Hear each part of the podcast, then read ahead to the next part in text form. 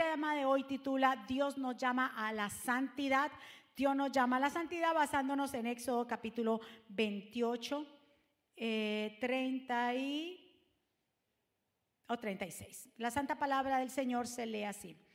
Harás además una lámina de oro fino y grabarás en ella como grabadura de sello que diga santidad a Jehová. Y la pondrás con un cordón azul y estará sobre la mitra, por la parte delantera de la mitra estará y estará sobre la frente de Aarón y llevará Aarón las faltas cometidas en todas las cosas santas que los hijos de Israel hubieran consagrado en todas sus santas ofrendas. Y sobre su frente estará continuamente para que obtengan gracia delante de Jehová. Y, ah, y bordarás una túnica de lino y harás una mitra de lino y harás también un cinto de obra de recamador. Que el Señor nos bendiga a través de su palabra y que el Señor añada bendición a nuestra vida. Mi Señor, aquí estamos, tu pueblo que hemos llegado en este día con corazones agradecidos, dispuestos a adorarte, a exaltarte. Gracias por preparar este lugar para que tus hijos vengan, Señor, que vienen a las nueve, vienen a las once. Llegamos a este lugar porque tú nos preparas, nos adiestras, nos entrenas aquí, Señor. Te pido, Señor, que los corazones sean corazones receptivos, mentes, Señor, dispuestas a recibir tu palabra y que esta semilla que va a ser plantada en cada corazón produzca a nosotros mucho fruto. Señor, yo me pongo a un lado para que tú te establezcas, para que pases un carbón encendido por mis labios, Señor. No es palabra mía, sino palabra tuya. Y tu palabra es la que tiene el poder, tu palabra es la que tiene la autoridad, tu palabra es que transforma nuestra manera de pensar para que también cambie nuestra manera de vivir. Pasa un carbón encendido por mis labios. A ti sea la gloria y la honra en el nombre de Jesús y el pueblo del Señor dice, amén. Acabamos de leer esta porción poderosa. Si ustedes notan en sus Biblias, lo pueden leer en sus casas. Si el capítulo 28 habla de las vestiduras del sacerdocio, ustedes saben que Dios cuando eh, estableció el sacerdocio o cuando comenzó a hablarle a Moisés acerca de cómo debería ser el tabernáculo. El tabernáculo, como quien dice, era la casa de Dios, donde él quería, donde él moraba, donde lo iban a buscar en el Antiguo Testamento. Y Dios le da a Moisés las instrucciones de cómo debe ser este tabernáculo, esta casa de reunión. Le da las dimensiones de cómo debería ser, le da las medidas, le da las telas que deberían usar todo lo que es el tabernáculo. Pero algo impresionante es que da a entender allí, y lo acabamos de leer, también le hablas de las vestiduras del sacerdocio. También les habla de cómo los sacerdotes tenían que vestirse. Le habla de la túnica, de todo lo que tiene que ver con los que son separados para Dios, para este oficio. Pero específicamente estamos aquí hablando de la parte de la cabeza del sumo sacerdote y habla de la mitra. Entonces, miremos acá que la mitra es una especie de turbante, si me lo pueden poner en las fotos, hecho de lino fino, es un turbante lino fino por su posición en la frente y servía para informar al pueblo que lo que, debe, lo que buscaba Jehová. Y dice el Señor, y como leímos ahí, y la mitra, que es la parte de la tela, esta parte de la cabeza, pero dice que también le hicieran una, especie, una especie de, eh, de grabado aquí en la frente que dijera, ¿qué decía ahí? Santidad a Jehová.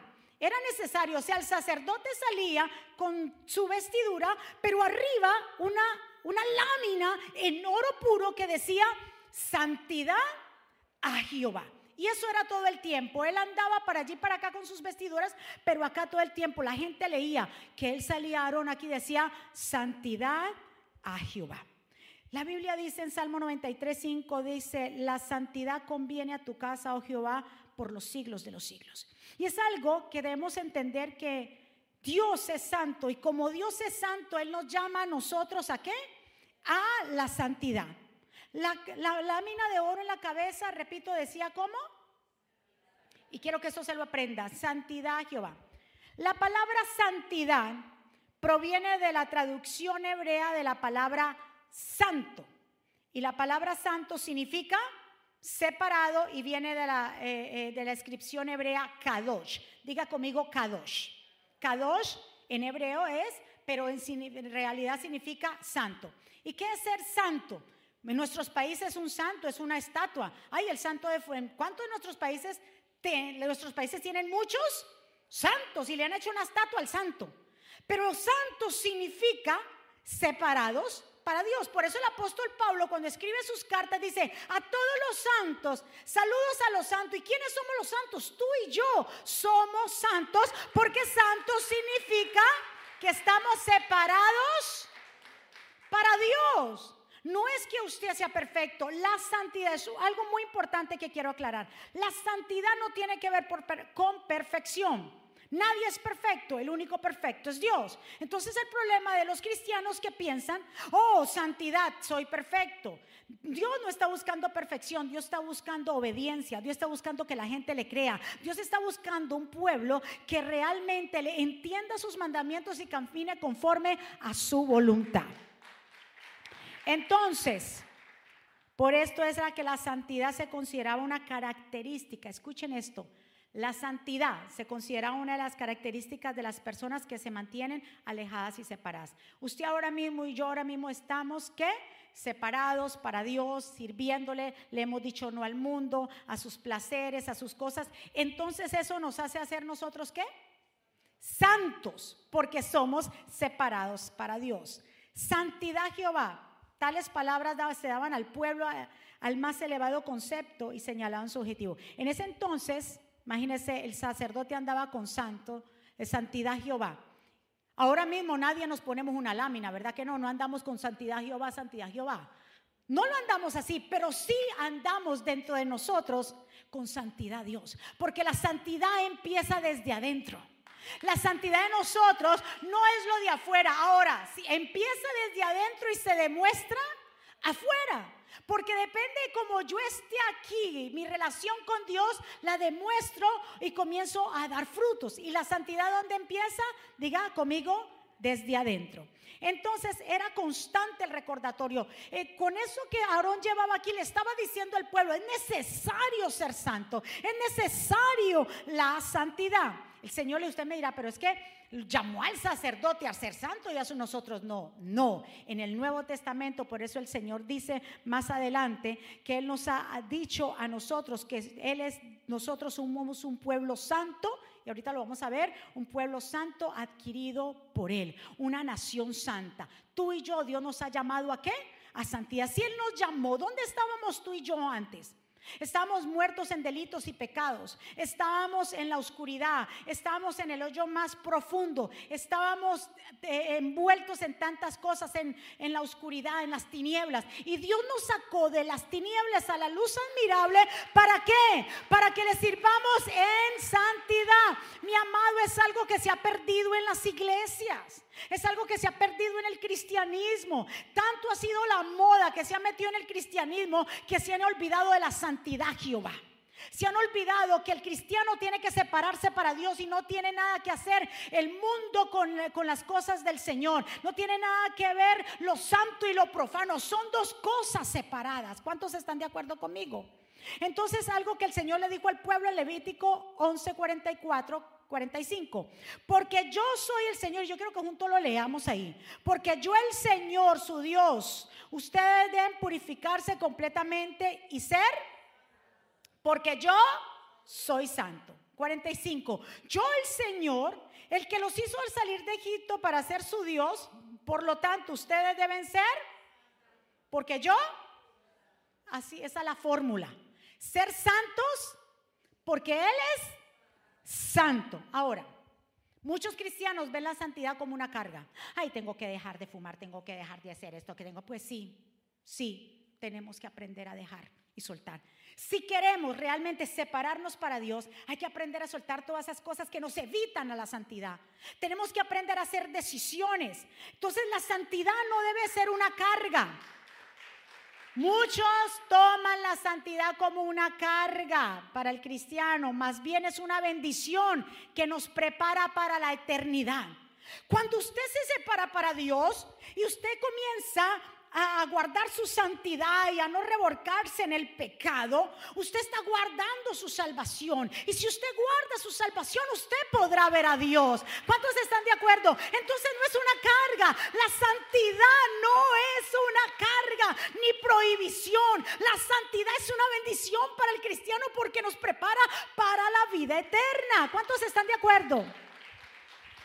Es como nosotros los padres con los hijos. Si usted tiene un conector, un receptor ahí de, corriente y usted le dice a su hijo, no toque esa corriente, no le meta el dedito, porque si me mete ese dedito por esa corriente, le se va a electrocutar. Usted se lo dijo, usted lo dijo como prohibición o fue una advertencia para evitarle un dolor.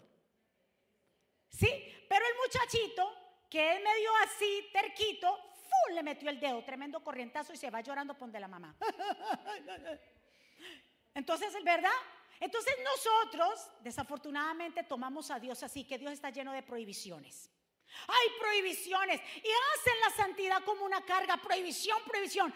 No es una prohibición. Es que Dios nos está advirtiendo que eso te hace daño. Y si eso te hace daño, te perjudica tu vida espiritual, te perjudica tu cuerpo y te separa de todo. ¿Cuántos están de acuerdo conmigo?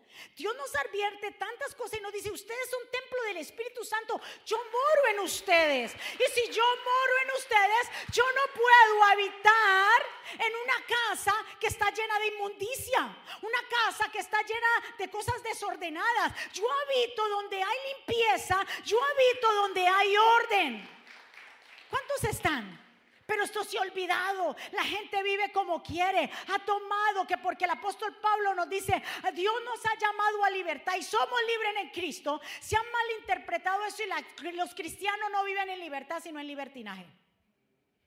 Yo soy cristiana y yo soy cristiano y andan diciendo y que van a una iglesia. Venir a la iglesia no te hace ser santo ni te hace ser cristiano. Venir a la iglesia es un entrenamiento para tú seguir llevando tu santidad y tu santificación. Te da las herramientas y estrategias para poder seguir avanzando. Pero decimos que somos cristianos, mujeres que dicen, soy cristiana, aleluya, y con los pechos abiertos, con la tanga brasilera.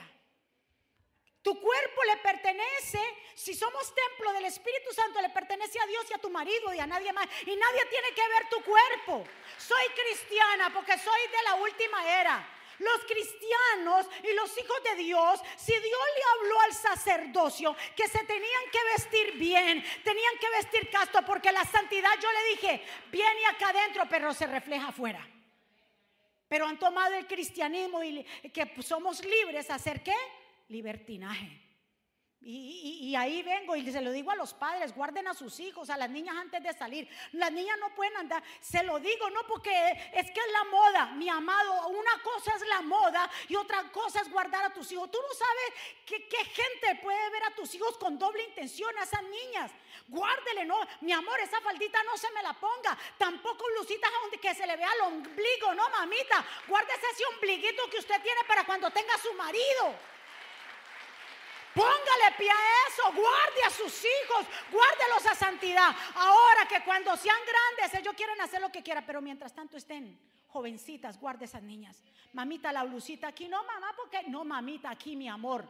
Yo no soy monja, yo sé que no soy monja, pero usted se me cuida. Yo la voy a cuidar mientras usted está aquí, usted se me cuida. Esa faldita por ahí no va, esos chorcitos cacheteros tampoco, mi amor. Cuide a sus hijos. Eso no es prohibición, es una advertencia. ¿Qué usted sabe que andando por la calle cuántos depredadores le... Ay, Dios mío, Señor. Por favor, mi amado, esto no es prohibición. Esto es que Dios nos advierte que es perjudicial. ¿Cuántos están? Vamos, yo quiero que usted alaba a Dios. Santo. Usted me dirá, bueno, específicamente en la cabeza, ¿por qué será la cabeza? ¿Por qué no podía decir la insignia santidad Jehová en un brazo? O porque aquí en el, de pronto en el pectoral, o no sé, ¿por qué en la cabeza específicamente? Todo el mundo que veía al sumo sacerdote cuando hacía el sacrificio, cuando saludaba a la gente, cuando hacía eh, eh, eh, lo de los panes de la proposición, todo, santidad Jehová, todo el mundo veía eso. ¿Por qué en la cabeza? Porque ¿dónde es que empieza las peleas, los pleitos, las contiendas, el pecado? En nuestra mente. Su mente es la batalla que usted tiene. Y ahí empieza todo. Ahí se maquinan los pensamientos. Una acción, cuando se da una, una acción es que por, porque primero se pensó. Todo empieza en qué? En un pensamiento, usted no le puede decir a la mano, mano, ¿por qué te vas por allí? No, si su mano se alarga hacia allá, es porque primero llegó a donde la, la señal, en tu mente. Y como llegó en tu mente, la mano mueve. Por eso aquí el Señor nos dice, y por eso la mitra iba aquí, santidad Jehová. Porque lo primero que tenemos que separar es nuestra mente. Porque lo primero que tenemos que renovar nuestros pensamientos somos nosotros. Porque como así pensamos, Así actuamos. ¿Cuántos están de acuerdo conmigo? Por eso dice la palabra del Señor en Efesios 4:23. En cuanto a la, mire, hay tres puntos que dice ahí.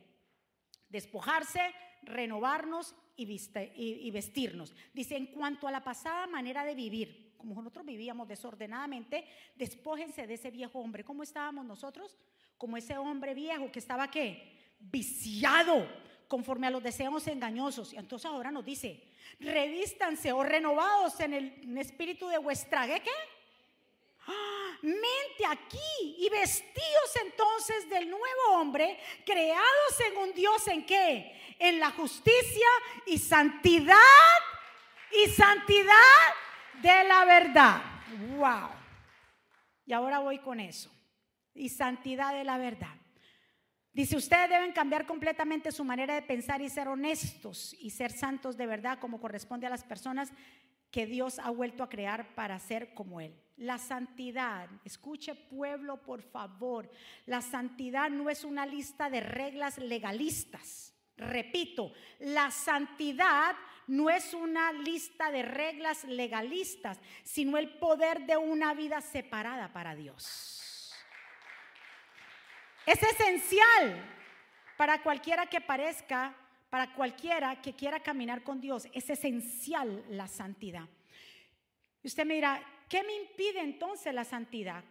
¿Cómo es que no logro la santidad? ¿Qué me está impidiendo la santidad? Aquí lo dijimos y lo dice bien claro cuando dice en Efesios, dice, creados según Dios en la justicia y santidad de la verdad. Y en Juan 17, 16, 17, Jesús cuando estaba orando por los discípulos, dijo el Señor, al igual que yo, ellos no pertenecen a este mundo. Haz los santos con tú, mire lo que dice ahí, haz los santos con tu verdad. Enséñales tu palabra, la cual es la verdad. Entonces, ¿qué es lo que nos impide la santidad? No conocer la verdad. ¿Por qué la gente no llega a tener esa santidad y cuando llega eh, la, no solamente la la tentación, sucumben a eso?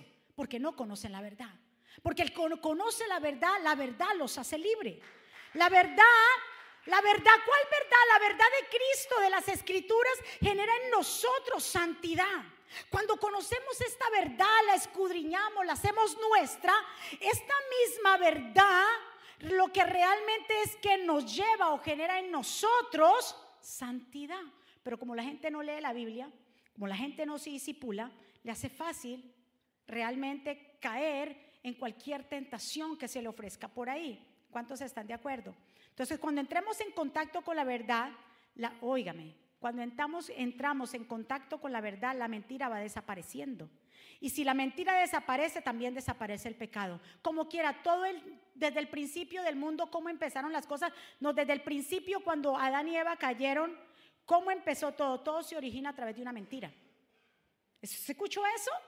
Todo se origina a través de una mentira. La mentira que el diablo le metió a Eva y a Adán.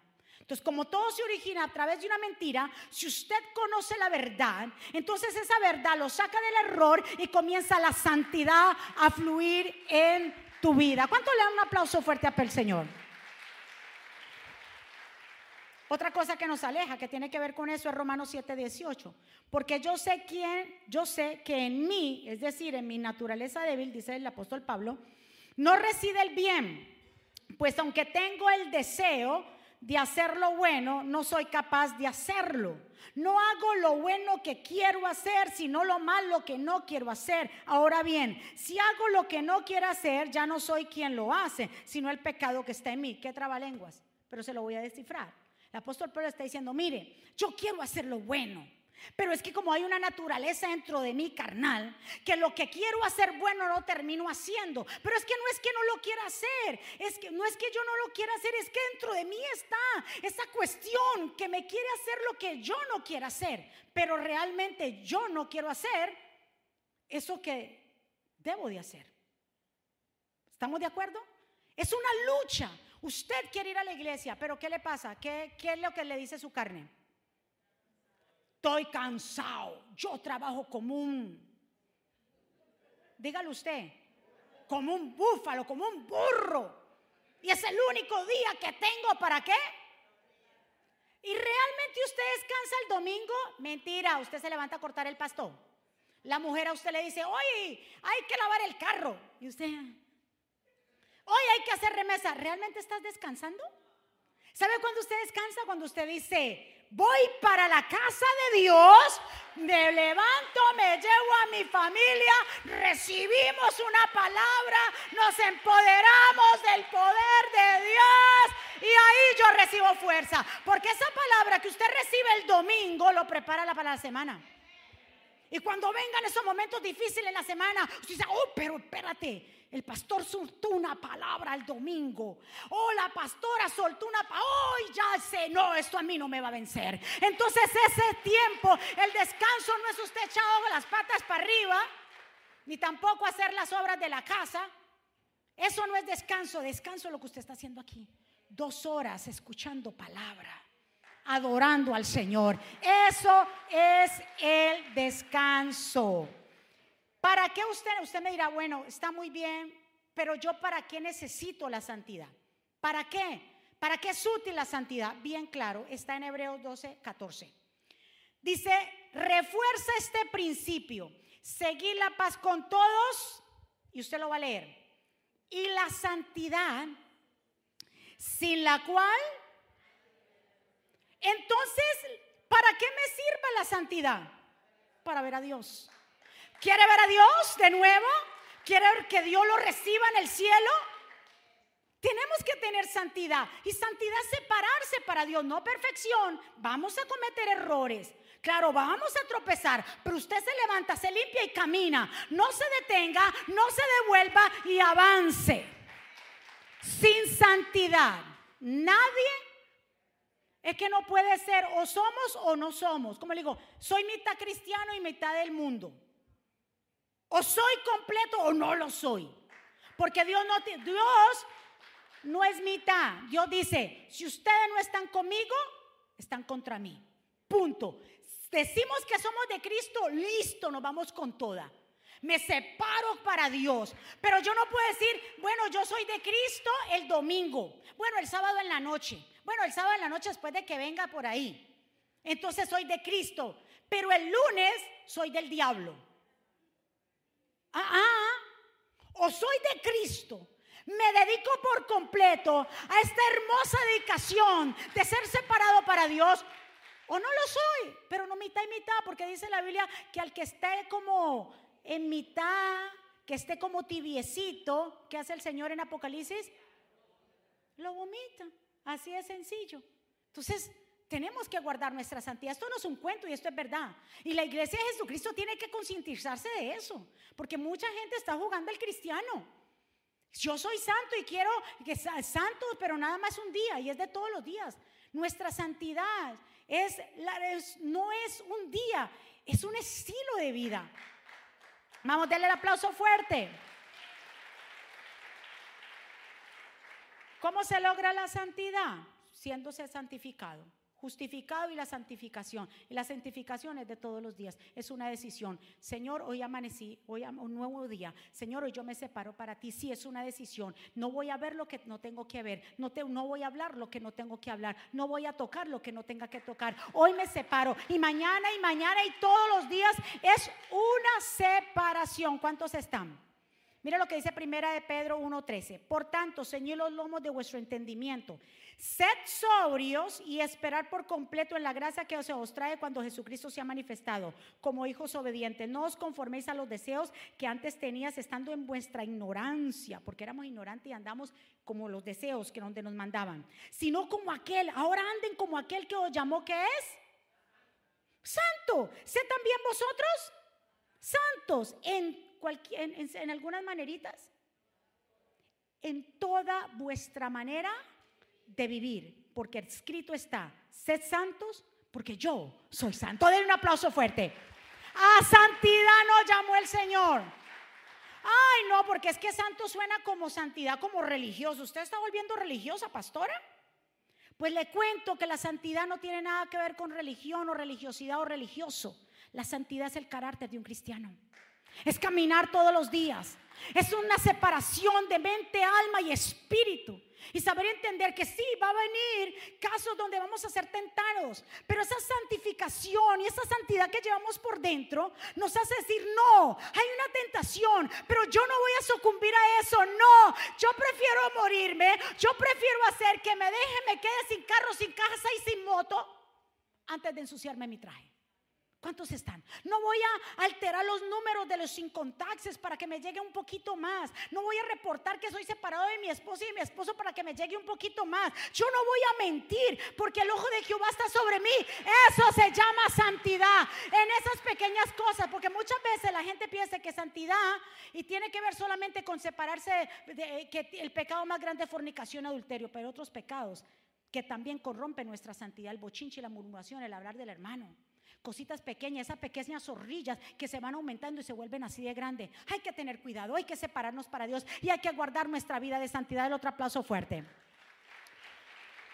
Para no ir más allá, wow, Isaías le habla al pueblo eh, esta parte porque el pueblo estaba acostumbrado, seguía yendo al templo, le daba ofrendas a Dios, hacía muchas cosas, pero el Señor ya estaba cansado de eso. Y mire lo que le dice, ¿para qué me sirve? Dice Jehová uy Dios mío, esta palabra es fuerte. La multitud de vuestros sacrificios, hastiado, ay Dios mío, el Dios, Dios se hastia.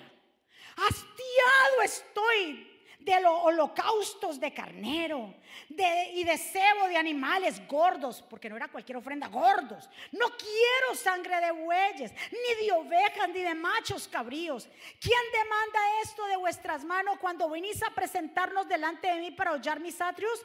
No me traigáis más vana ofrenda. El incienso es abominación. Luna nueva, día de reposo que ustedes guardan. Estoy ahora parafraseando.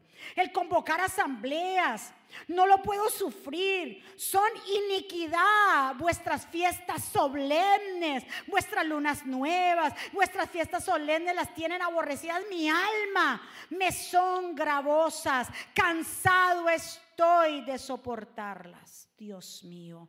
Cuando extendéis vuestras manos, yo esconderé de vosotros mis ojos. Asimismo, cuando multipliquéis la oración, yo no la oiré. Llenas están de sangre vuestras manos. Y aquí manda lo que es la santidad. Lavaos y limpiaos. Quita qué? O sea, el pecado, quita la iniquidad de vuestras obras delante de mis ojos. Deja de hacer lo malo, hacer el bien, buscar el juicio, restituir al agraviado, hacer justicia al huérfano, ampara a la viuda. Dice el Señor, ya estoy cansado que ustedes le den más interés a sus fiestas. En este caso, le den más interés al domingo. El domingo, el domingo, el domingo, sí, el domingo es bueno, venimos, nos congregamos, venimos a la casa del Señor, pero no podemos poner el domingo más que el tiempo del diario que le dedicamos al Señor. ¿Cuántos están de acuerdo? Porque ellos le ofrecían fiesta, iban al tabernáculo, le ofrecían los mejores sacrificios, pero dentro de ellos había iniquidad. El Señor dijo, ya estoy hastiado, temen una ofrenda completa. ¿Cuál es la ofrenda completa? Espíritu, alma y cuerpo separados para Él. Hay un ejemplo de santidad y de una vida apartada para Dios y es Daniel. Ustedes conocen a Daniel. Daniel era un muchacho, un joven de la nobleza de Israel. Era un príncipe y fue llevado cautivo de Israel a Babilonia con todos los que salieron por el cautiverio de Nabucodonosor, rey de Babilonia. Y este muchacho había sido enseñado a sabiduría, sabia ciencia y buen testimonio. Y como era un muchacho y desde los hebreos, que era príncipe de buen parecer, educado. Aparte habían otros tres muchachos que eran amigos de Daniel y llegaron a donde estaba en Babilonia Nabucodonosor. y mandaron a preparar a estos jóvenes para que se presentaran ante el rey Nabucodonosor. Entonces, en esta preparación de estos jóvenes, les ofrecen la comida, escuchen esto, les ofrecen la comida del rey. Póngale cuidado. Les ofrecen la comida del rey. Esta comida del rey no era cualquier comida, era una comida muy buena. ¿Cómo comen los reyes? Dígame qué comen los reyes. No me diga que comen frijoles y arroz nomás, ni pupusas. Esos reyes comen esas carnes de toda clase, manjares, toman vino, todas las bebidas. Y Daniel dijo, espérate, yo no me voy a contaminar en Daniel 1.8. Dice, Daniel se propuso en su corazón, ¿qué dice ahí? No contaminarse con la porción de la comida del rey. Mucha gente hubiera podido decir, pero Daniel, ¿cómo es que te ocurre? Estamos en Babilonia, nadie te va a ver. Hacele, eso no pasa nada. Como hay jóvenes que dejan llevar por lo que le dicen los otros, hacele que eso no pasa nada. Hoy la pela, mañana el gusto, olvídate de eso. ¿Verdad? ¿Cuánto en su juventud dijeron eso? Que nos peguen pela. Eso pasa, la pela pasa y el gusto queda. Daniel le hubiera podido decir, Daniel, no te preocupes, hay un pedacito de carnita que te comas de ese chivo que está ahí. No pasa nada. Pero Daniel y sus amigos se dispusieron a no comerse esa comida, porque esa comida que se veía tan buena, o esos manjares eran presentados ante los dioses antes, y no podía él tomarse esa comida. Dijo no, y entonces el que era, eh, eh, los preparaba antes de presentarse al rey el eunuco, dijo, no, ustedes no me pueden hacer eso, tienen que comer, porque estoy preparando otros muchachos para que se presenten delante del rey. Si el rey los ve a ustedes, todos paliduchos, todos flacuchentos, me va a matar a mí, ustedes van a ser los responsables. Y Daniel dijo, no, espérate, déjame darte una, una clave, dame 10 días, dame legumbres y agua. Yo no voy a tomar ni siquiera ese vino de ese hombre. Dame legumbres y agua y espera por 10 días y mira cómo estamos. Ay, Padre, esperó 10 días. Escúchame lo que es no contaminarse y guardar la santidad. No importa, estábamos en Babilonia, estaban en Babilonia, tú y yo estamos en Egipto y en Babilonia y hay por todo lugar mucha corrupción, pero es de nuestro corazón decidir no contaminarnos con eso. Óigame. Dice aquí que cuando lo vinieron a ver y puso Daniel en gracia, en buena voluntad, el jefe de los eunucos, a estos cuatro muchachos Dios le dio conocimiento, inteligencia en todas las letras y ciencias. Y Daniel tuvo entendimiento en toda visión y sueño, en todo asunto de sabiduría e inteligencia que el rey le consultó. ¿Los halló cómo? Cuando los vio este hombre. ¿Qué dice ahí? ¿Los halló? Ay, Dios mío, ya no, eran flacuchentos, como él pensaba, todos demacrados, todos ahí sin fuerza. Los halló diez veces mejores que todos los magos astrólogos que habían todo el reino. Y continuó Daniel. Entonces guardar la santidad hace que reflejemos una vida diferente. Nuestro rostro se va a tornar diferente, va a haber gracia y favor. Escuchen, miren lo que hace la santidad. La santidad hace que Dios ponga gracia y favor. Por ejemplo, tú aplicas para un trabajo y tú aplicas y hay personas capacitadas, buenísimas, con buen, eh, digamos, un buen un resumen tremendo. Pero Dios pone gracia y tu resumen puede ser que no sea muy bueno o sea bueno, pero dentro de todas esas que están ahí, como has hallado gracia delante de Dios por haberte guardado en santidad, ese empleo te lo dan a ti. Yo no sé con quién yo hablo aquí hoy. Escúcheme lo que hace la santidad. La santidad hace que Dios ponga gracia y favor. Cuando Moisés estaba en el monte de Sinaí y estaba con el Señor, dice que cuando Moisés bajó de esa montaña, su rostro, dice bien claro, que su rostro brillaba, la piel de su rostro resplandecía por estar hablando con Dios. Y Aarón y todos ellos se asustaron. Eso es lo que hace la santidad. La santidad, como se lleva por dentro, se refleja por fuera. Y comienzan a decirte, pero no sé, tú tienes una gracia, ay, yo no sé, yo puedo hablar, contigo, tú me produces a mí como una paz. ¿Qué es eso? Eso se llama, como estoy guardando mi santidad para el Señor, Dios pone gracia y favor. Denle un aplauso fuerte. Ay, denle el aplauso fuerte a papá. Como Daniel se propuso en su corazón, ¿verdad que sí? A separarse y a no contaminarse, ¿sabe qué hace el Señor? Dios recompensa a Daniel por muchas maneras. Una de las cosas es, rápido le digo esto, se levantó un edicto en contra de, porque había, digámoslo así, había una gente que no le caía muy bien, o sea, detestaban a Daniel, por lo que Daniel era un hombre recto, hacía sus cuentas bien, entregaba el reporte a Nabucodonosor bien, pero se levantaron unos cuantos a quererle hacer la guerra a, Daniel. Entonces levantaron un edicto eh, en contra de Daniel, dijeron al rey, Daniel, eh, escribe un edicto que todo aquel que adore otro Dios por estos 30 días, que sea llevado al foso de los neones. Y Daniel adoraba a Dios y él no adoraba, él no adoraba a ningún hombre ni a ninguna estatua.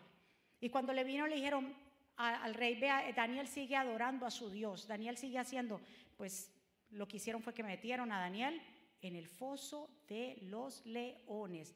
Estamos hablando de Daniel capítulo 6 y en el primero se nos dice que Daniel dice que en el en uno, acabamos de leer, en el uno decía que Daniel se propuso en su corazón no contaminarse. Pero en el 6 le llega una prueba y dice que cuando metieron a Daniel, entonces el rey mandó y trajeron a Daniel y le echaron en el foso de los leones. Y el rey le dijo a Daniel, el Dios tuyo, a quien tú continuamente sirves, él te libre.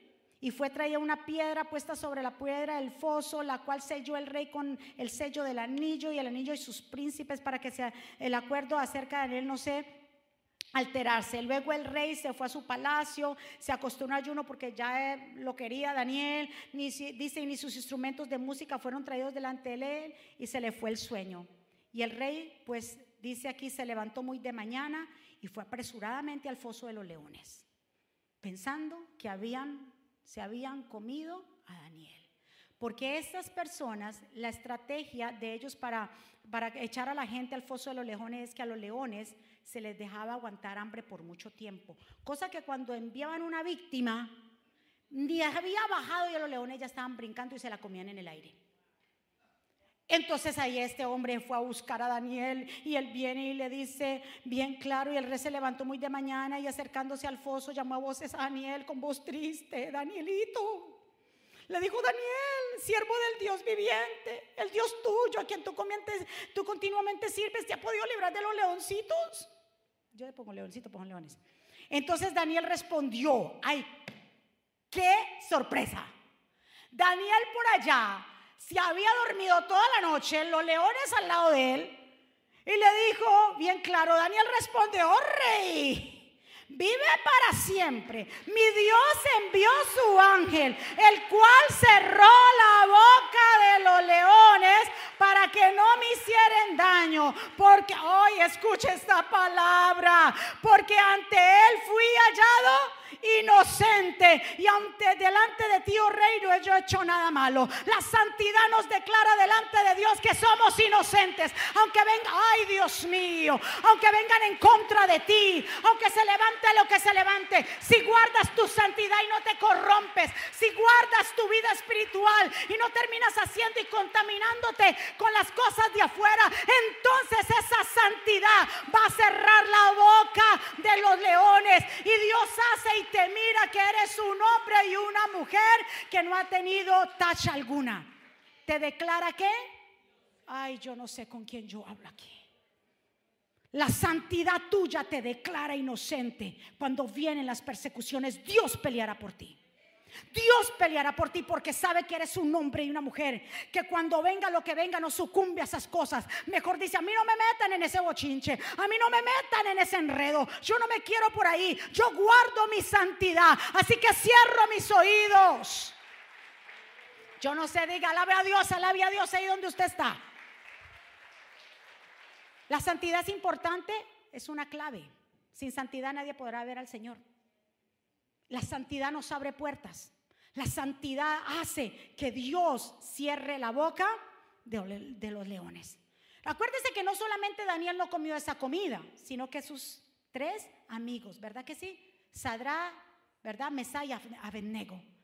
No comieron de esa comida, ellos pasaron otra prueba, que los quisieron meter, los metieron, ¿a dónde? Al horno de fuego, porque no quisieron adorar la estatua de Nabucodonosor. Y los metieron y le pusieron que fueron siete veces más el horno. Y los metieron allá con ropa y todo.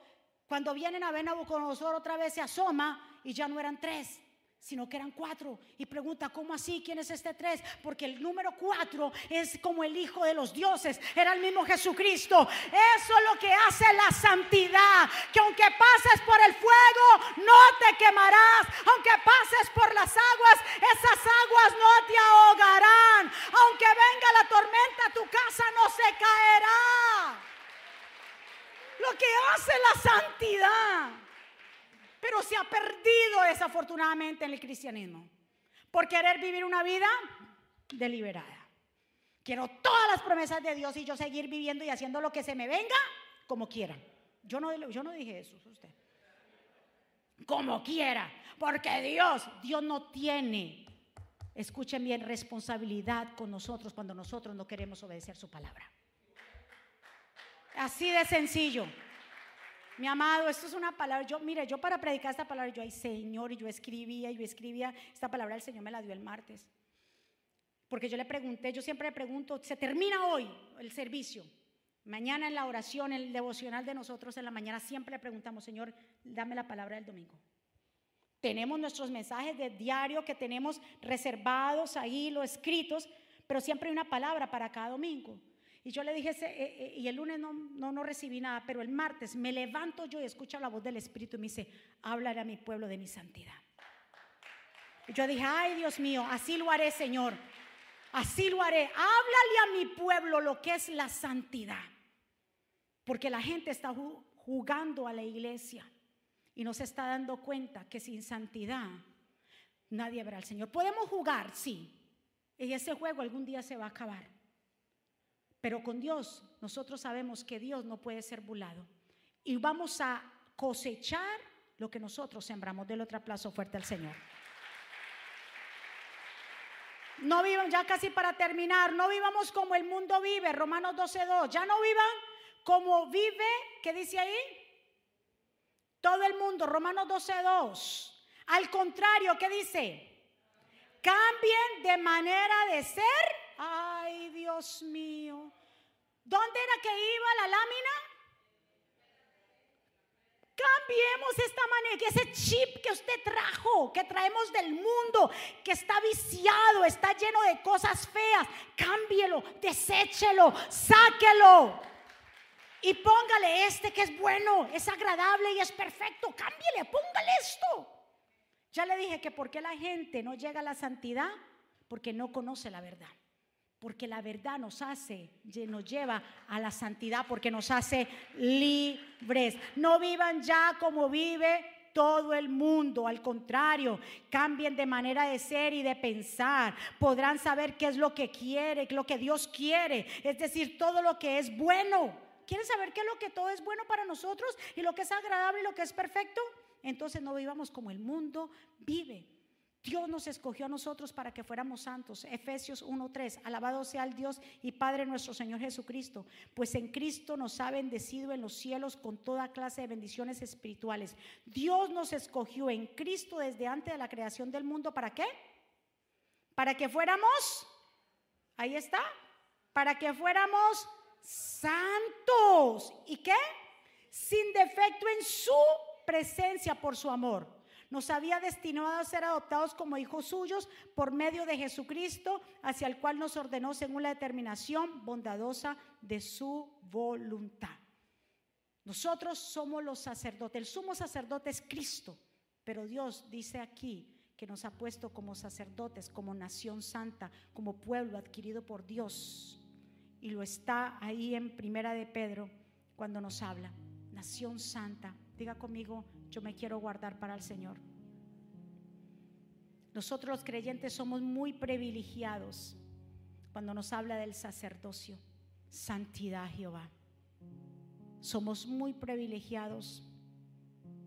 Dios lo que quiere es que nosotros ofrezcamos sacrificios espirituales para anunciar las virtudes de aquel que nos llamó de la oscuridad a la luz que llevemos el Evangelio, la palabra, que seamos de testimonio a aquellos que le necesiten.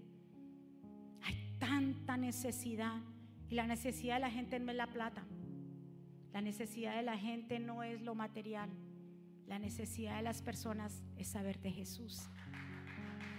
Jesús lo llena todo. Podemos tener casa, carro, trabajo. Y siempre se lo he enseñado. Y hace dos domingos le traje ese mensaje. Pero hay un vacío. Y el único que puede llenar eso es el Señor.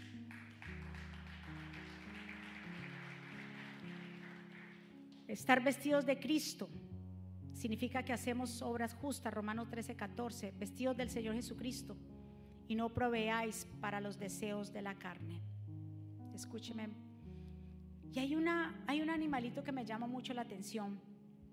Este animalito se llama el arniño. Yo no sé si usted lo conoce, se lo voy a presentar. Un animalito muy bonito. Este animal, y deberíamos ser como los animales. ¿Me está diciendo animal? No, que seamos con ellos una una figura retórica que es una simile comparación. ¿Cómo? Yo estoy diciendo, pero ellos son super inteligentes. Y este animal, vemos aquí que es un mamífero y el armiño es un animal que tiene como característica notable un empeño por vivir limpio todo el tiempo. Eh, él detesta cualquier suciedad en el cuerpo y limpia la limpia inmediatamente cualquier mancha que se le pega en algún momento. Lamentablemente los cazadores de esta clase de animales, porque su pellaje vale miles de dólares y de euros y lo persiguen para sacarle la piel y hacer eh, chaquetas y bolsos, cuando lo van a cazar ellos ya saben cuál es el fuerte, digámoslo así, de este armiño, la debilidad o el fuerte de él. Para cazarlo, ellos saben dónde está la guarida del armiño. y ellos saben que como el armiño cuida mucho su pellaje y que no permiten, el, el armiño no permite que se le quede ningún sucio, ellos le ponen una trampa. ¿Y cuál es la trampa? Le ponen un lodo al frente. Óigame esto, le ponen un lodo. Entonces cuando van a cazar al armiño y le van a meter mano a la guarida y él va a salir corriendo, cuando se encuentra con el lodo, Dice que él se queda parado. Prefiere que lo casen y prefieren morir antes de ensuciarse el pellaje.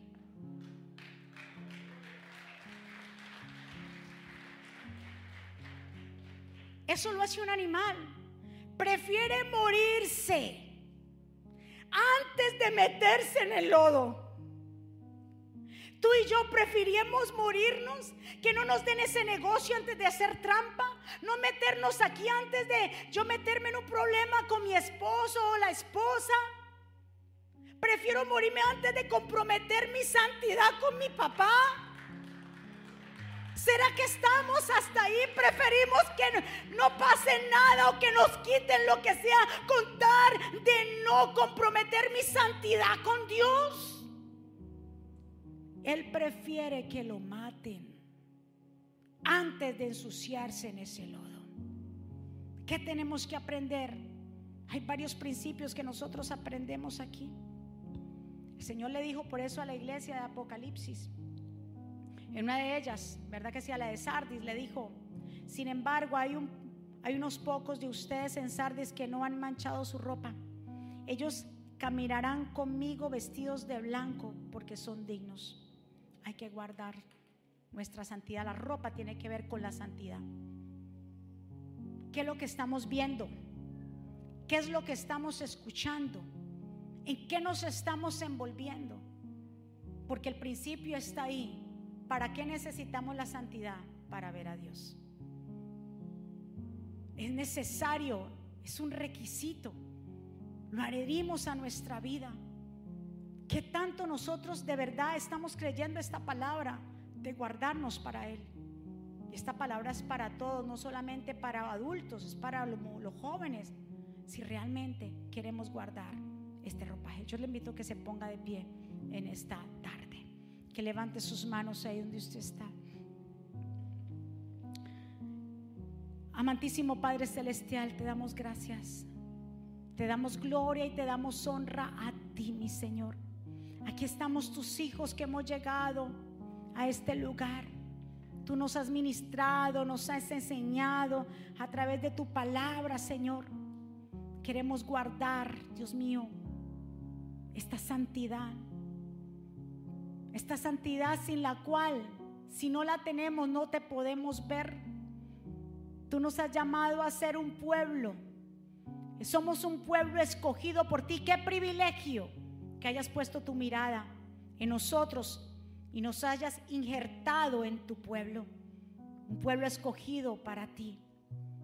Un pueblo lleno de santidad, que ame la verdad, que haga la justicia, que sea correcto en lo que hace, que no le quite a nadie lo que no es de él, que, que compadezca o se compadezca de los demás y actúe rectamente.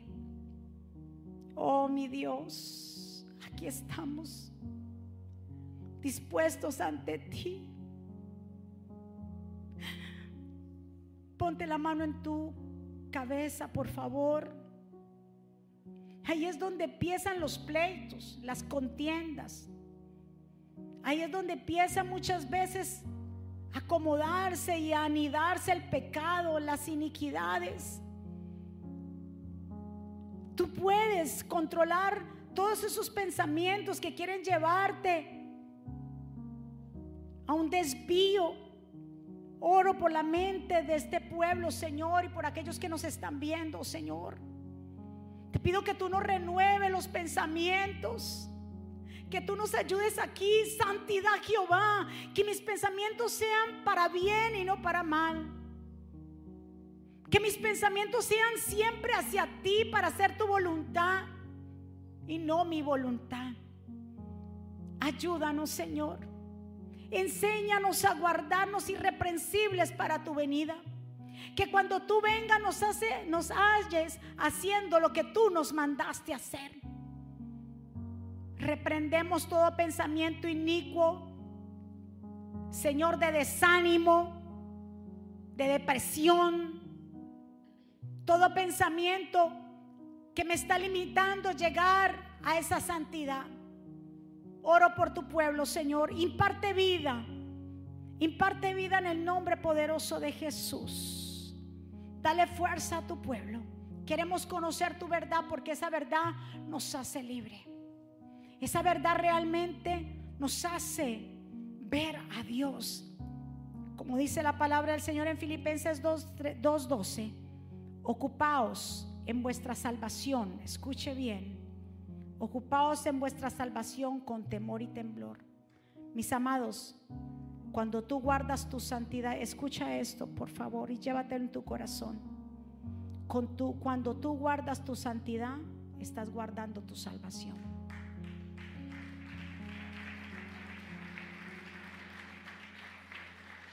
Cuando tú guardas tu santidad, estás guardando tu salvación. ¿Qué es lo que hace entonces la santidad? Nos hará ver a Dios. La santidad te otorga autoridad para con el enemigo. El que no guarda su santidad no tiene autoridad para desechar al enemigo. No tiene autoridad para nada. ¿Ustedes por qué creen que Dios le cerró la boca a los leones? Porque había autoridad en Daniel. Y eso es lo que hace la santidad. La santidad te hará que Dios ponga gracia y favor delante de ti. La santidad hará que Dios te halle inocente ante la justicia, ante la injusticia. Es lo que, mire la importancia de la santidad y de guardarnos para Dios. De trabajar en eso el día a día. Es que esto no viene de la noche a la mañana, pero es de un día a día, de todos los días, levantarme y ser diferente. De cuando venga el desánimo, anímate tú mismo. Tú no necesitas la animación y que te den, eh. Usted mismo se levante diga, un momento, un nuevo día Dios me ha dado. No me he levantado con buenos ánimos, pero deje animarme. ¿Y cómo usted se anima? ¿Cómo usted se anima? Leyendo las escrituras. Usted no se anima leyendo el horóscopo porque ahí, ahí está el diablo puro. Anímese leyendo las promesas de Dios. Déjeme leer hoy Proverbios. Déjeme estar leyendo hoy Mateo. Déjeme leer hoy Salmos. Anímate cuando estés desanimado, cuando pienses que ya no puedes más. No lo entregues. No entregues tu santidad, tu salvación por cosas tan efímeras, tan pasajeras, tan triviales, tan pequeñas. No lo entregues. Vamos a ser como este animalito, el armiño, que prefiere que lo maten, morirse antes de ensuciar su ropaje. Levante sus manos hacia el cielo, vamos a orar. Padre, en el nombre de Jesús. Estamos delante de tu presencia, Dios, para darte gracias, gloria, honra, majestad. Oh Señor, que alivio en tu casa. Qué alivio, Señor, el poder llegar aquí, ser impartidos por tu palabra, porque tu palabra es viva. Y ella es eficaz, es propicia, es necesaria para nuestra vida. Ella nos hace libre y esa libertad nos hace, Señor, separarnos más para ti, ser santos porque tú eres santo. Te pido por cada vida que está aquí, Señor. Si hay alguien aquí o alguien allá que se abrir el corazón al Señor, que se hace restauración de fe ahí donde usted está, puede repetir conmigo esta oración. Señor Jesús, yo te doy gracias por mi vida. Te pido perdón por mis pecados. Te recibo como mi Señor y suficiente Salvador. Reconozco que te necesito, Dios. Reconozco que soy pecador, que yo necesito el perdón tuyo. Reconozco que eres el Mesías, el Hijo del Dios viviente. Te pido que tú me enseñes, que tú me ayudes, Dios. Fuera de ti nada puedo hacer. Tú eres la vid, Señor. Yo soy el pámpano que está pegado a ti. Yo quiero seguir pegado a ti, Señor. Perdóname, ayúdame, te entrego mi vida, mi corazón, mi familia y escribe mi nombre en el libro de la vida, en el nombre de Jesús. Denle un aplauso fuerte al Señor. Vamos, denle el aplauso fuerte. ¿Quién vive? ¿Quién vive? Y a su nombre. ¿Cómo está el pueblo de Dios? ¿Cuántos recibieron esa palabra de poder en este día? Ser santos porque Dios es santo. ¿Para qué nos sirve la santidad? Para ver a Dios. Qué importancia. Guárdela, por favor. Nadie más, nadie la puede guardar por ti. La mujer no puede guardar la santidad de su marido. Mi amor, no esté viendo eso. No, él tiene que aprender a no ver esas cosas o viceversa. Nadie puede guardar la santidad. La santidad va aquí. Y la tiene que guardar cada uno. Amén. Vamos a orar por los niños que la semana pasada empezamos a orar por los niños que se van para la escuela, que empiezan una nueva jornada. Vamos a ungir los niños jóvenes, los que empiezan la universidad, vengan acá si desean para ungirlos. Este aceite que va a ser puesto en sus cabezas es una representación que estos niños, estos jóvenes son separados para Dios. Usted no sabe en un año escolar los retos en los que ellos se van a enfrentar. No sabemos los compañeros que los van a rodear pero la protección del Señor estará con ellos. La protección del Altísimo. Vamos a pastor.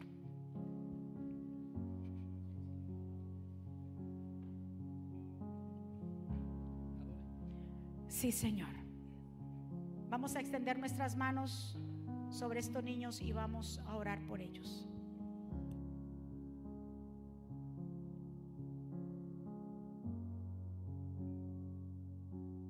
Gracias Señor, oramos por estos niños jóvenes que han llegado en este momento acá. Oramos Señor para que tú los protejas, para que tú los guardes, para que tú los cubras Señor. Ellos empiezan una nueva temporada, nuevos retos, nuevos maestros, compañeros.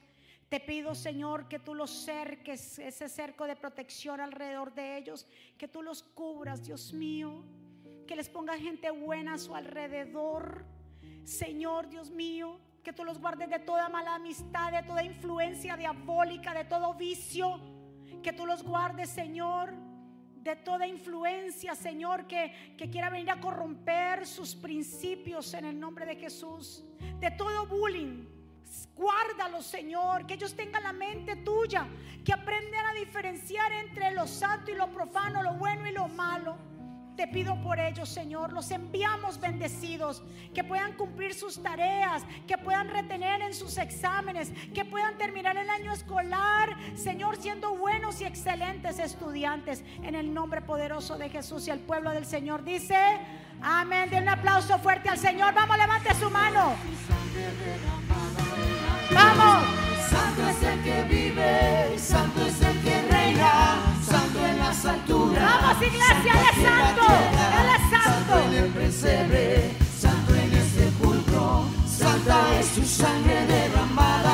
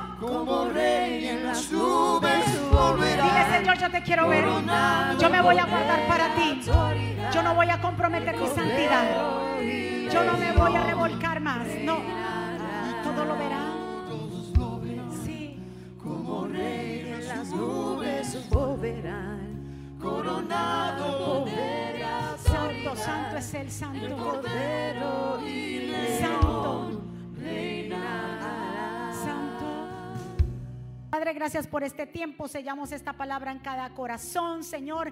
Declaramos una semana bendecida, una semana prosperada, de cielos abiertos, de buenas noticias. Padre, gracias por este tiempo. Gracias por las vidas que hoy han llegado, por las vidas, Señor, que nos están viendo en las naciones. Gracias por toda tu palabra, porque ella es bendita, porque ella es santa, porque ella nos introduce, Señor, a esa vida espiritual, Padre. Sellamos, Señor, esta palabra. Pueblo del Señor, que Jehová bendiga y te guarde. Que Jehová haga resplandecer su rostro sobre ti, tenga de ti misericordia. Que Jehová alce sobre ti su rostro y ponga en ti paz. Y termino con estas palabras. Vivan en gozo, sigan creciendo hasta alcanzar la madurez. Anímense los unos a los otros, vivan en paz y armonía. Entonces el Dios de amor y paz estará con ustedes. Que la gracia del Señor Jesucristo, el amor de Dios y la comunión con el Espíritu Santo sea con todos ustedes. Dios me los bendiga, Dios me lo guarde. Saludados los unos a los otros, bendiciones, les amamos, gracias.